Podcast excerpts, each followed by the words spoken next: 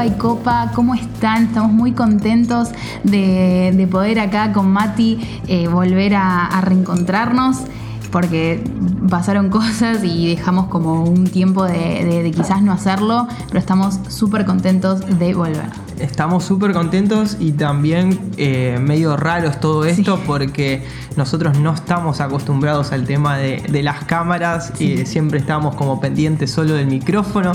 Pero bueno, decidimos también sumar esta herramienta de, hacerlo audiovisual. Eh, nos han dicho que por ahí puede ser hasta incluso más fácil el tema de verlo. hay gente que escucha podcast y otros que los ven por YouTube o por IGTV.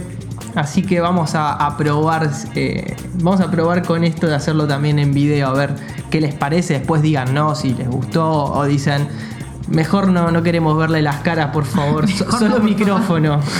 Nada, no, aceptamos sugerencias, comentarios, eh, consejos, todo para, para poder eh, mejorar en lo que, en lo que podamos. Mm. Así que bueno. Es un placer eh, estar de, nuevo grabando todo esto, es un privilegio para nosotros y realmente lo hacemos em, teniendo en cuenta que hay un mensaje de Dios que, juntos queríamos empezar a, dar a los que nos, escuchen, a, a donde llegue esto.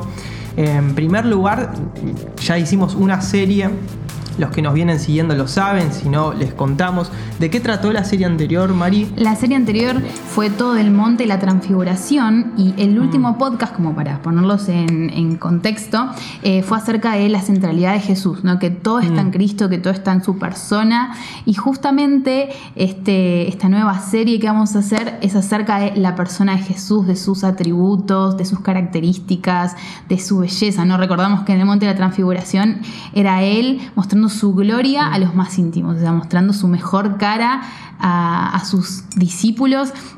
Así que queremos en esta serie seguir hablando de, de este Jesús de, sus características y, de sus atributos. Exactamente, así como en la serie pasada por ahí nos enfocamos más en, en, ciertos principios que nos deja este episodio del Monte de la Transfiguración para acercarnos a la gloria de Dios y acercarnos a la belleza de Jesús.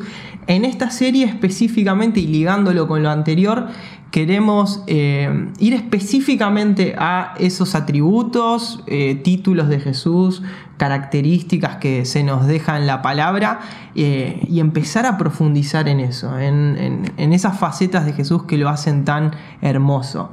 Y no vamos a verlo en todas las escrituras, sino que vamos a tomar solo un pasaje que tiene creo que la mayor cantidad de características de Jesús de toda la Biblia, que es Apocalipsis capítulo 1. Apocalipsis capítulo 1, en, en realidad entre el capítulo 1 al 3 uno puede encontrarse hasta 30 características de Jesús distintas. Es un montón realmente.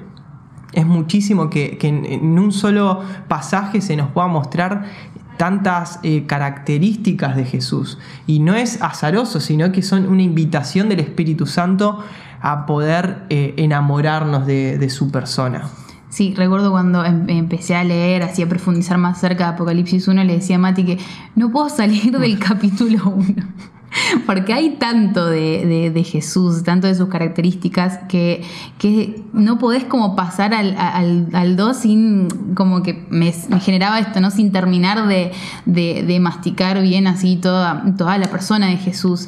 Eh, así que es, es, hermoso este capítulo, porque lo interesante de, de todo este capítulo 1 que es la perspectiva del Padre acerca de, Jesucristo, ¿no? En, los evangelios de Mateo, en Juan, en Lucas, en Marcos podemos ver eh, la perspectiva de los discípulos mm. acerca de, quién era Jesús, de cómo actuaba Jesús, pero en Apocalipsis es solamente, o sea, la perspectiva de Dios Padre hablando de su Hijo.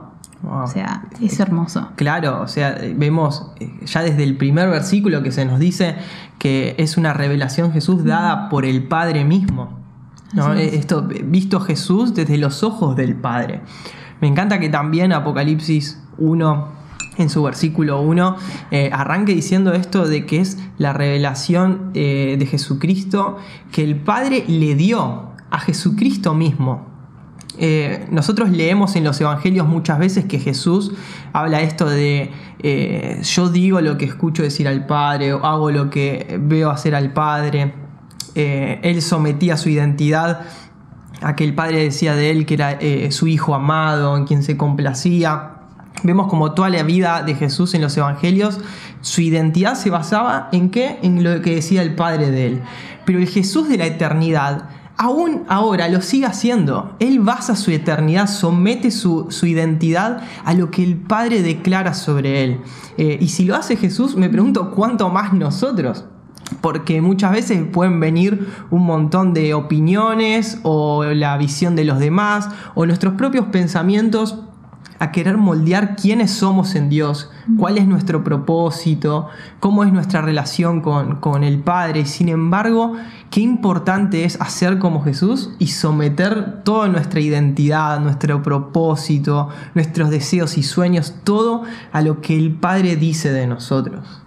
Así es. Eh, Jesús incluso em, caminaba y, en esta tierra cuando vino eh, y todo lo que escuchaba del Padre lo hacía, lo reproducía, todo lo que veía hacer al Padre. ¿no? Él dice que, o sea, yo hago la voluntad de, mi Padre que está en los cielos y esto tenía que ver con, escuchar la voz del Padre, con escuchar lo mm. que, lo que Dios decía acerca de él, como decía Mati, esto de tener una vida em, en donde aceptemos eh, cómo Dios nos define, donde podamos aceptar quiénes somos eh, según la perspectiva de Dios y no según lo que nos hayan dicho o según lo que nosotros mismos creemos que somos. Así que es súper importante eso. Así es, y mm, creemos que este capítulo también es, es muy importante en el contexto en el cual estamos. ¿Por qué? Porque con todos los acontecimientos que van pasando, desde una pandemia global, crisis económica y tantas cosas, eh, en el mundo empiezan a surgir estas cuestiones de empezar a ver las señales que están pasando o, concentrarse en, todas estas cuestiones que nos llaman la atención y que está bien que lo hagan, ¿sí? Y, muchos comienzan a fijarse en el libro Apocalipsis como un libro que nos puede guiar en todo este escenario que estamos viviendo. Pero lo interesante que nos deja ver Apocalipsis es que en el capítulo 1 nos muestra toda esta belleza de Jesús, porque la belleza de Jesús es el lente correcto para leer todos los acontecimientos de los últimos tiempos.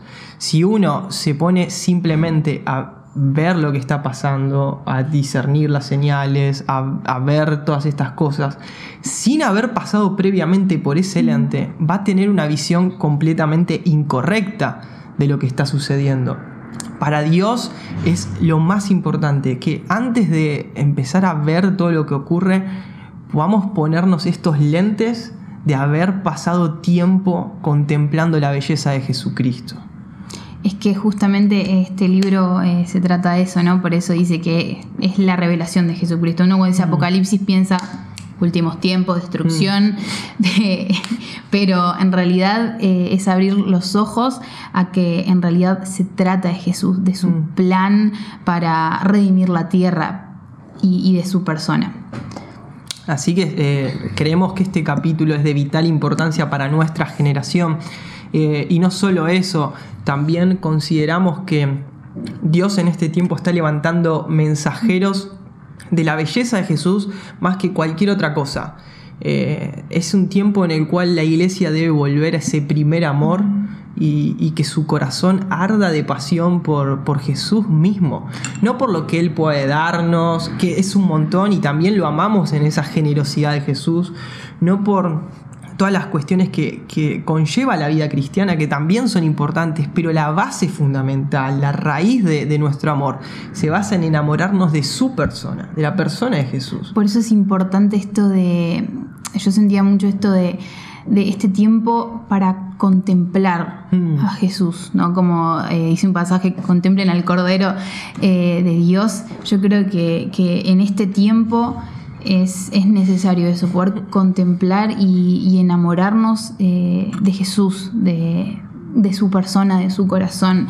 Y con lo que Mati decía, esto de que Dios va a levantar mensajeros eh, de su persona es con lo que Dios te dio. Eh, si, sos músico, si, bueno, si cantás, mismo si, no sé, si predicás, si tienes una facilidad para enseñar la palabra, no hay acepción de, dones o, de ministerios, sino que, que con lo que vos tengas, con tus cinco panes y dos peces, puedas contemplar a Dios, puedas a través de las escrituras ver las características de Jesús como hacía David, ¿no? Era un gran eh, contemplador de, Dios, ¿no? De, sus emociones y, lo reproducía a través de, cánticos, de música. Eso es, habrá sido tremendo, ¿no? Tremendo. en la época donde David vivía. Así que como dice Mari, esto de que cada uno en la asignación que tenga, los dones que tiene, los talentos que Dios da, la influencia que Dios da, eh, lo importante que es, como se autodefinía Pablo, ser mensajero de las inescrutables riquezas de la belleza de Jesucristo. Eh, es realmente eh, de suma importancia, sobre todo en nuestra generación, porque cuando uno, yendo de vuelta al libro Apocalipsis, cuando uno termina Apocalipsis, se da cuenta que la identidad de la iglesia es la de ser una novia, una novia que eh, clama por, por, el regreso de Jesús diciéndole ven, ¿no? Y esta identidad de novia habla también un poco de esto, de ser eh, eh, una enamorada, una, iglesia apasionada, pero es imposible que nos enamoremos de quien no conocemos.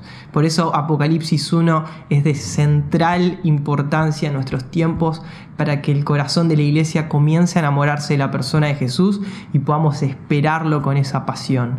Eh, la idea de esta serie es ir adentrándonos en título por título, característica por característica de eh, Apocalipsis 1 y que juntos podamos empezar a conversar cada uno de estos atributos.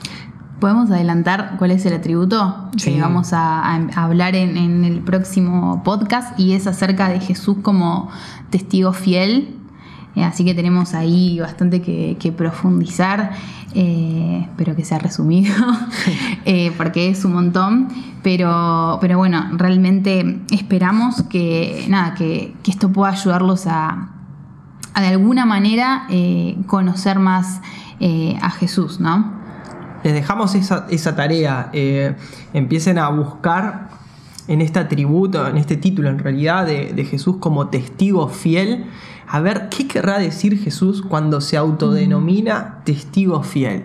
¿Qué quiere decir esto para mi vida? ¿Con qué otras partes de la Biblia lo puedo conectar? ¿Qué riqueza hay en esto?